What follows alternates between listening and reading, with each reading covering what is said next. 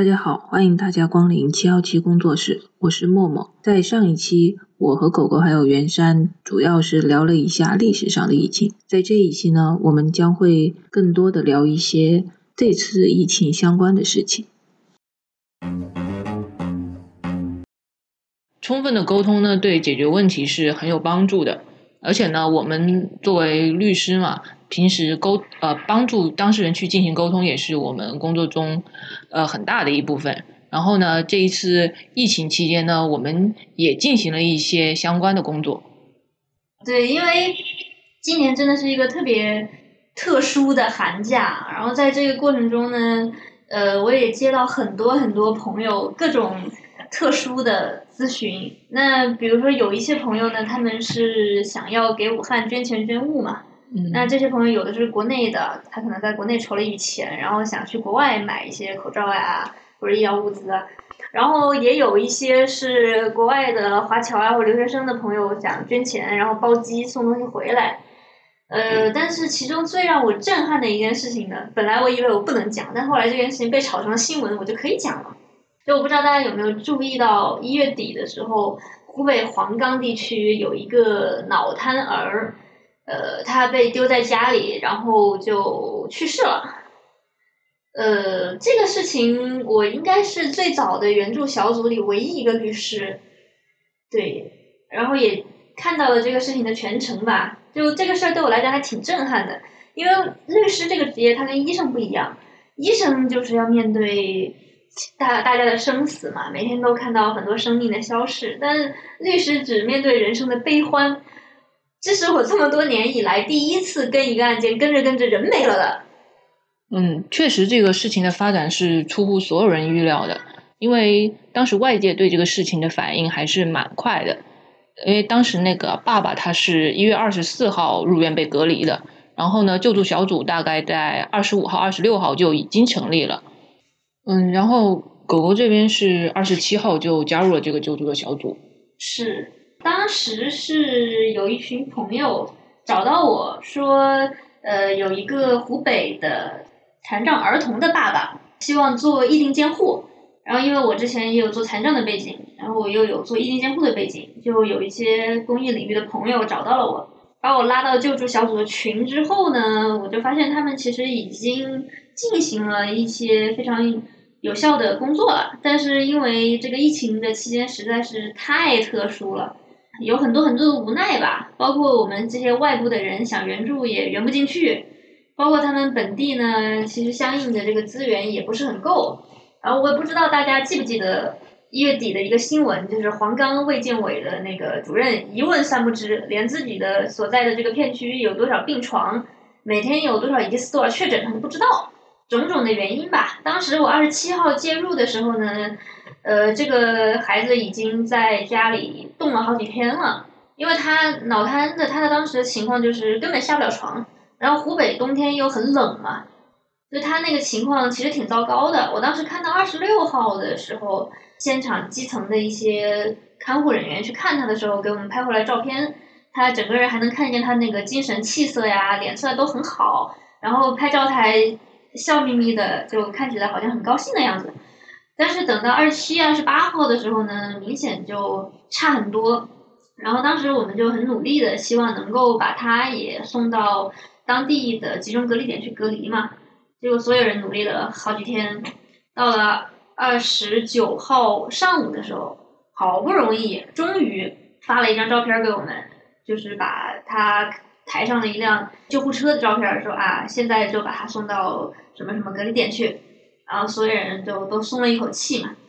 结果回头睡了一觉，再一醒来，被通知说这孩子已经去世了。当时这个心情也是挺复杂的。嗯，确实，我们也许没有办法去改变已经发生的事情，但是呢，我们希望能够对未发生的事情进行一点预防。三月十四号的时候，其实国务院的联防联控就印发了关于监护缺失儿童救助保护的工作方案。呃，其实我相信黄冈的这个事情呢，它也是推动了我们社会的很多的方面的发展的。包括当时这个新闻爆出来之后，社会上也是很震动。呃，我看到很多人的评论，也看到包括这个残联呀、妇联等等吧，很多机关的一些发声。那一直到三月十四号的这个文，我相信以后在国家层面上，对于类似的情况一定会有更好的措施。那这个文呢，就我觉得有几个亮点吧。一个就是要求疫情期间对于这些情况要全面摸底，由村委会、居委会这些基层机构进行全面的摸底，看看这些被隔离呀或者是疑似呀这些人他们有没有需要监护的儿童，包括在医院对他们施行相关的医疗措施的时候要及时的询问。然后还有一个最大的亮点，我觉得是里面很明确的要求了。对于那些家长因为疫情隔离或者说有其他的医疗措施的情况，基层的这些组织呢，要包干到人，落实到是哪一个人去对这个孩子负责任。然后监督的方式呢，就是每周不少于两次电话跟踪，以及这个家长如果出院了，那么要及时的把孩子接回，这些都已经有了明确的规定。那虽然这个规定还是很笼统，可能还是不够。但是比起当时我们所面临的那个情况来讲，已经好了很多了。确实，如果这个文执行的好的话，对于啊一部分残障人士来说，是一个很好的一个制度，而且对他们的未来可能也更有保障吧。这让我想起了以前我读大学的时候做啊义教接触到的一个脑瘫儿童。这个脑瘫儿童的行动能力是受到限制的，他不能。走太远的路，这其一；其二就是当时候他已经十岁了，但是他的智商只有六到七岁。他每天需要父母陪他一起做复健，但是复健的话，对于他的行动能力跟智商水平的提升都都是有限的。显而易见，就是当他父母老了或者不在世的时候，他可能就需要一位监护人。其实，在广州已经有一些相关的实践了，就自从一定监护这个制度。被大家知道之后呢，广州这边有很多的残障家庭，他们的家长想到说这个制度可能可以解决他们的一部分问题，因为对他们来讲，其实这个问题是双向的，一方面是自己，因为现在的这些家长普遍都还是只有一个孩子嘛，那这个孩子有一些残障的情况，那么家长首先会担心自己老了怎么办，谁来帮他们签字，谁来帮他们照顾他们，谁来帮他们请护工等等这样一些问题。另外一个问题是，如果自己出了点什么意外，自己的孩子怎么办？谁来监护？谁来照顾？很多家长呢，他们其实已经想到了这些。我在我认识广州的有一帮这种情况的家长，他们这十几年的过程中，真的是你能想象到的所有努力，他们都做过了；你没有想象到所有努力，他们也都做过了。因为这是一个很确实很现实的问题。是呀。我知道去年已经有一些家长试图在找律师，包括找公证员，包括找广州本土的一些残障机构，试图来做相应的监护。但是目前因为有一些实操层面的问题还没有得到解决，所以现在还没有一个特别好的方案。但是我很相信说，我们现在这个监护制度这方面的一些进展是可以帮助到这些人的。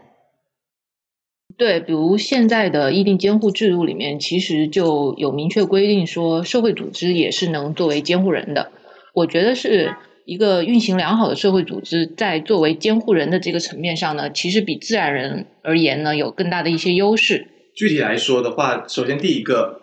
相比起个人组织，它的啊存在的时间会更长，它会更稳定的能够给被监护人提供服务哈。第二个就是它的专业性会更高一点，他可能会有更多的经验呢，更学到更多的专业的知识，能够去帮助到这一些被监护的人。第三个就是规范的问题，呃，在很多的国家，如果是比如说这个组织它本身是一个长期照顾的机构，那么它是不能够去管理这一个被监护人或被照顾人的财产的，需要有一定的职权的隔离，就不能全部东西都包在一个人或者是一个组织上面去。所以，他整一个对于当事人来说，他的道德风险会更小一点。其实，我们最近呢，也在做一些学术理论层面的关于硬监护和社会监护人组织的工作，也期待这些工作能够尽快的跟大家见面。呃，但是我其实想到了一个案例哈，因为就是我跟其他人安利议定监护制度和。社会组织来做大家的监护人，这样一些情况的时候，每一个人问我的第一个问题就是有没有先例。那其实这个案例是已经有了的哈，发生在去年的上海。上海地区在异地监护领域，毫无疑问，应该说是最先进、最发达的，我们称之为上海模式。上海模式下呢，他们已经有了一个小组，尝试着去做社会监护人组织的工作，而且已经签了好几单类似的一定监护的这样的协议。总之，我们就是很激动的看到，已经有人签了一定监护协议之后，需要有这个组织来监护，而且这个组织发挥到了它本来应该发挥的这些作用。这个事情发生在二零一九年的九十月份秋天，当时是一对老夫妻，他们双方年纪都比较大，但是因为子女不在身边哈，他们就比较担心，说如果其中一方生病啊，或者说两方同时的有一些意外的发生，连个照应的人都没有怎么办的问题。于是他们通过各种各样的途径，就找到了这个组织，希望这个组织能够。成为他们的第二顺位的监护人，他们希望第一顺位是彼此，第二顺位是这个组织。于是他们就成功的签订了这个协议。然后在协议签订完的第三个月，那位老爷爷就真的住院了，凌晨四五点的时候住院。老奶奶整个就因为这个事情对她来讲也是精神上很大的一个冲击嘛，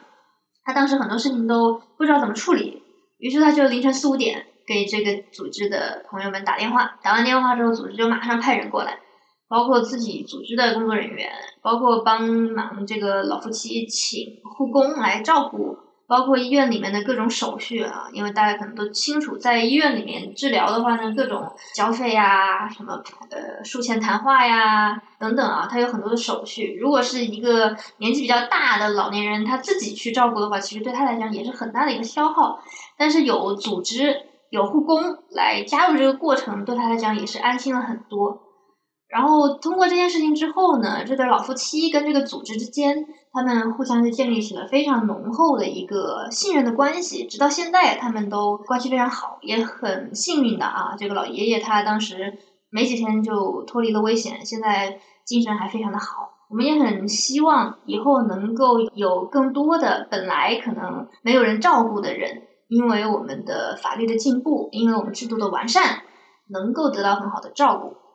这也是未来的一个趋势吧。大家可以看到，日本他们有一种职业的监护人，应该叫后见人这样的一个职业群体。因为日本的一定监护制度就叫做成年后见制。在日本，这种职业的成年后见人，他们是需要获得一定的资质。也有一些中国人也会去到那边专门去考这个资质的考试，然后最后成为他们的职业后见人。那么在这个过程当中呢，其实律师。很多律师也会参与到这件事情上面，去成为所谓的职业的后见人，或者成为后见人的，就这种监护人的监护人、监督人。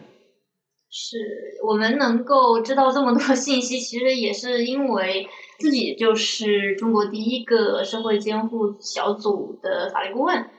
然后日常的一些沟通交流比较多，方案设计也有一些参与。确实，因为在这个监护的过程当中，可能会产生一些法律的问题，比如说啊，监护的协议怎么去写呀，双方的责任怎么去约定啊，这些其实都是非常需要专业的知识。还有就是在监护的过程当中，其实虐待的现象是时有发生的。那么在这个时候的话，律师的介入跟预防就非常的有必要了。这也是一些 NGO 或者是一些。组织监护的一个优势所在，它能够尽可能的去避免存在这样的一些虐待的问题。其实非常有意思的一个现象啊，就是虽然来找我们的人绝大多数都不会像我们这样去研究什么日本有什么经验啊，德国有什么经验，但是很多人真的就问我说能不能做他们的监护人，我一我全部都是拒绝的，不是一般，我是全部都是拒绝的。我觉得在中国的这个环境下，让律师来当监护人不是特别的合适。一方面就是律师其实日常的各种诉讼非诉业务都特别多，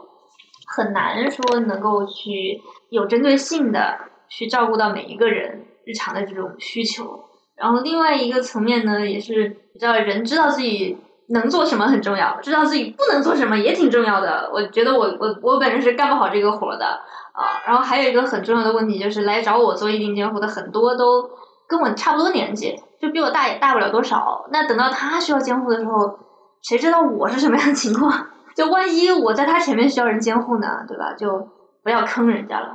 对，但在中国的这个环境下呢，我确实是不建议大家选用律师做自己的监护人。其实律师的话，作为监护人的监督人，是一个比较好的、适合的参与方式。是，其实律师在里面很多地方都可以起到作用。一个是做监督人嘛，因为这个监护人大家都知道，我们刚刚也说过，我们想推一个呃社会监护人组织，或者说一个专业的监护人的职业这样的一个现象。但如果是这样的情况的话呢，其实至少我们就需要他们来提交报告吧，我们需要他们来披露在监护的过程中所做了哪些事情，花了哪些钱，然后这些行为。这些支出合不合理？那其实这样的事情是非常适合律师来做的，因为律师日常的业务像合规审查呀这些，其实都是比较接近的吧。然后另外就是包括这些职业的监护人，包括呃社会监护人组织，也包括被监护的这个人，其实他都需要有一个律师来代表自己的权利的。包括国外的实践也有很多类似的情况，就像这样比较特殊的关系。议定监护这个协议有一个特别特殊的地方，是跟其他合同不一样的。就是比如说，我现在要，比如说我要找你租一个房子，我们在这整个合同发生的过程中，我们俩都是非常平等、非常清醒的。你能表达你什么意思，我也能表达我什么意思。我可以自己代表自己来做一些行为。但是议定监护的这个协议生效的时候，其中一定有一方他是没有办法代表自己的，没有办法说自己的这些想法呀，或者是维护自己的权益的。所以它是一个特别特殊的合同。所以在这种情况下呢，其实如果有律师的介入，能够让律师去来代表这一个在那个情况下没有办法为自己说话的人，其实也是非常重要的。在非常多国家的实践当中，他们都会选取，比如说社会福利机呃社会福利部门或者是法院作为监督人，但是在中国的话。啊，目前还没有这样的一个机制。那么律师可以作为一个很好的一个尝试，去进行呃，如丁律师所说的一些报告的审查呀，整一个过程的调查，律师是比较适合做这件事情。其实是，这也是我们基于我们从二零一七年开始做议定监护这件事情以来这几年的一些经验和一些感悟，我们希望能够推动中国出现一个比较好的议定监护的制度。这个制度呢，不仅仅说是对我们刚刚所讲的这些，比如说残障的家庭呀，或者说是老年人子女又不在身边的这些老年人，对这些比如 LGBT 的群体呀，或者说是一些失独的家庭呀等等吧，就对非常非常多的人都是非常有效，也能够让他们的人生走得更平稳的一个制度。我身边也有很多的 LGBT 的小伙伴，他们也特别想要。做这样的一个制度，那么你会有什么建议给到这些想要做议定监护的年轻的朋友呢？我讲实话哈，其实我的第一个想法就是说，一定要提前全面的规划自己所害怕的风险。我为什么说这个话呢？因为其实从，尤其是从去年开始，这个制度火了之后啊。当然，之前也有零星的人会咨询我们，但这个都火了之后，就真的是山一般多的咨询就向我们涌了过来。是的。然后我就发现，我经常会问他们说啊，你觉得这个地这个时候应该怎么样？那个时候应该怎么样？他不知道。那那他为什么要来做一定监护呢？他可能就想说啊，我看到这个还挺好的，我就来了。或者啊，我听说有个朋友要做，我就也做了。但其实这样的情况下，对我们律师来讲就是非常非常难的，因为律师的作用就是把你的想法尽可能的在中国的法律框架下变成现实。如果你自己都没有想法，那你让我怎么弄呀？我这个就其实是很难处理的。对，因为其实去年关于议定监护这方面的宣传特别多嘛。甚至就是可能有些说他是结婚证啊或者什么之类的结婚证打引号，但是呢，所以可能就让某些某些朋友呢头脑发热，可能跟真的结婚一样的头脑发热，然后跑来想去想来办这个制度，但其实并没有那么简单的。其实我自己的一个想法，我我我是一个很喜欢雪中送炭，绝对不喜欢锦上添花的人。当山一般多的自己都没有想清楚自己想要什么的咨询向我们涌来的时候。其实我是不愿意再更多的去宣传这个制度的，我担心有一些人可能自己没想清楚或者怎么样，先做了这个制度，然后后面可能会遇到更多更多的问题。其实我们日常的咨询里，像这种做了一个什么事情然后后悔的，比如说本来觉得啊你侬我侬，那我们生个孩子吧，结果生完之后就分手，分了手就抢孩子的，还有一些可能有一个什么刚认识的朋友，然后就啊我们。关系这么好，我们要不就行婚一下吧？结果行婚了没两个月，就两个家庭打得天翻地覆，等等吧。这种事情我们都见得太多太多了。所以不管是什么样的制度，其实都必须要告诫大家，就是任何一个法律制度它都不是奖状，不是说我今天一开心，有人跟我说这个很好，或有人跟我说这是结婚证啊，我就去领。尤其是当你们听到有人跟你们说议定监护是结婚证的时候，请一定警惕这个人，因为议定监护等于同性婚姻这个观点是台湾地区的反同婚人士提出的。在五月二十四号，二零一九年的五月二十四号，台湾地区通过了议定监护制度。大家知道，五月十七号台湾有同性婚姻制度的。然后那些反同婚的人就开始说：“你们都有议定监护了，为什么还要同性婚姻？我们要把同性婚姻废掉。”当然，我们觉得中国大陆地区同性婚姻是必然会发生的一个趋势。但是如果有人跳出来讲啊，异地监护就是同性婚姻，请一定记住，要警惕这种 不实宣传。对，不实宣传。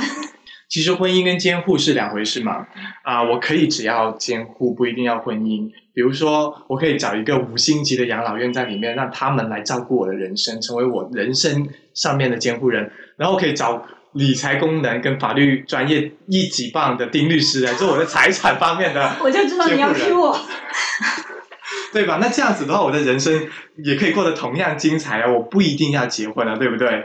当然，就我觉得。我更倾向于把一定监护理解为是人生更多元的一个选择。你管我结不结婚，你管我要不要孩子，你管我喜欢同性还是异性，反正我就想这样安排我自己的事情。它其实就是这么简单的一个事情。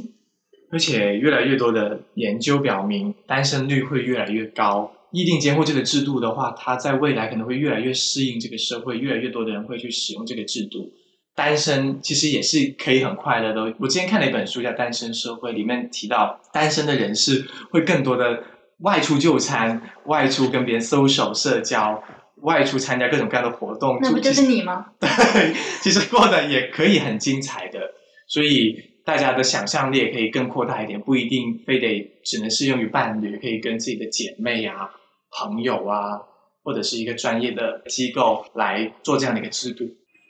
对，其实无论是一定监护制度，还是婚姻制度，或者是以后可能出现的任何一种制度，对于每一个人来说都只是一个选择而已。但是呢，在做这个选择之前，希望大家都能够经过比较仔细的思考再去实施。我们这一期的电台就先跟大家聊这么多了，感谢狗绿的一直参与与袁山这次的特别参与。特别嘉宾，请问有什么话想跟大家说吗？我觉得挺好玩的呀，就跟大家聊这么多的故事，聊这么多的一些知识。我上周末为了这件事情专门去看了一篇博士论文，去看了一些书跟一些视频，来希望能分享出一些有用的知识给到大家。我觉得挺好玩的。我来补充一下，我一开始说这个人写了一本笔记，现在我发现原来是两本。对，非常的重视，非常的认真。因为我们的观众都非常的有水平，所以要准备一些知识给他们，才配得上这个平台。那也很期待在未来的节目里能够跟大家分享更多的我们工作中的故事，或者说大家感兴趣的内容。今天就这样，就这样了。我还要再来。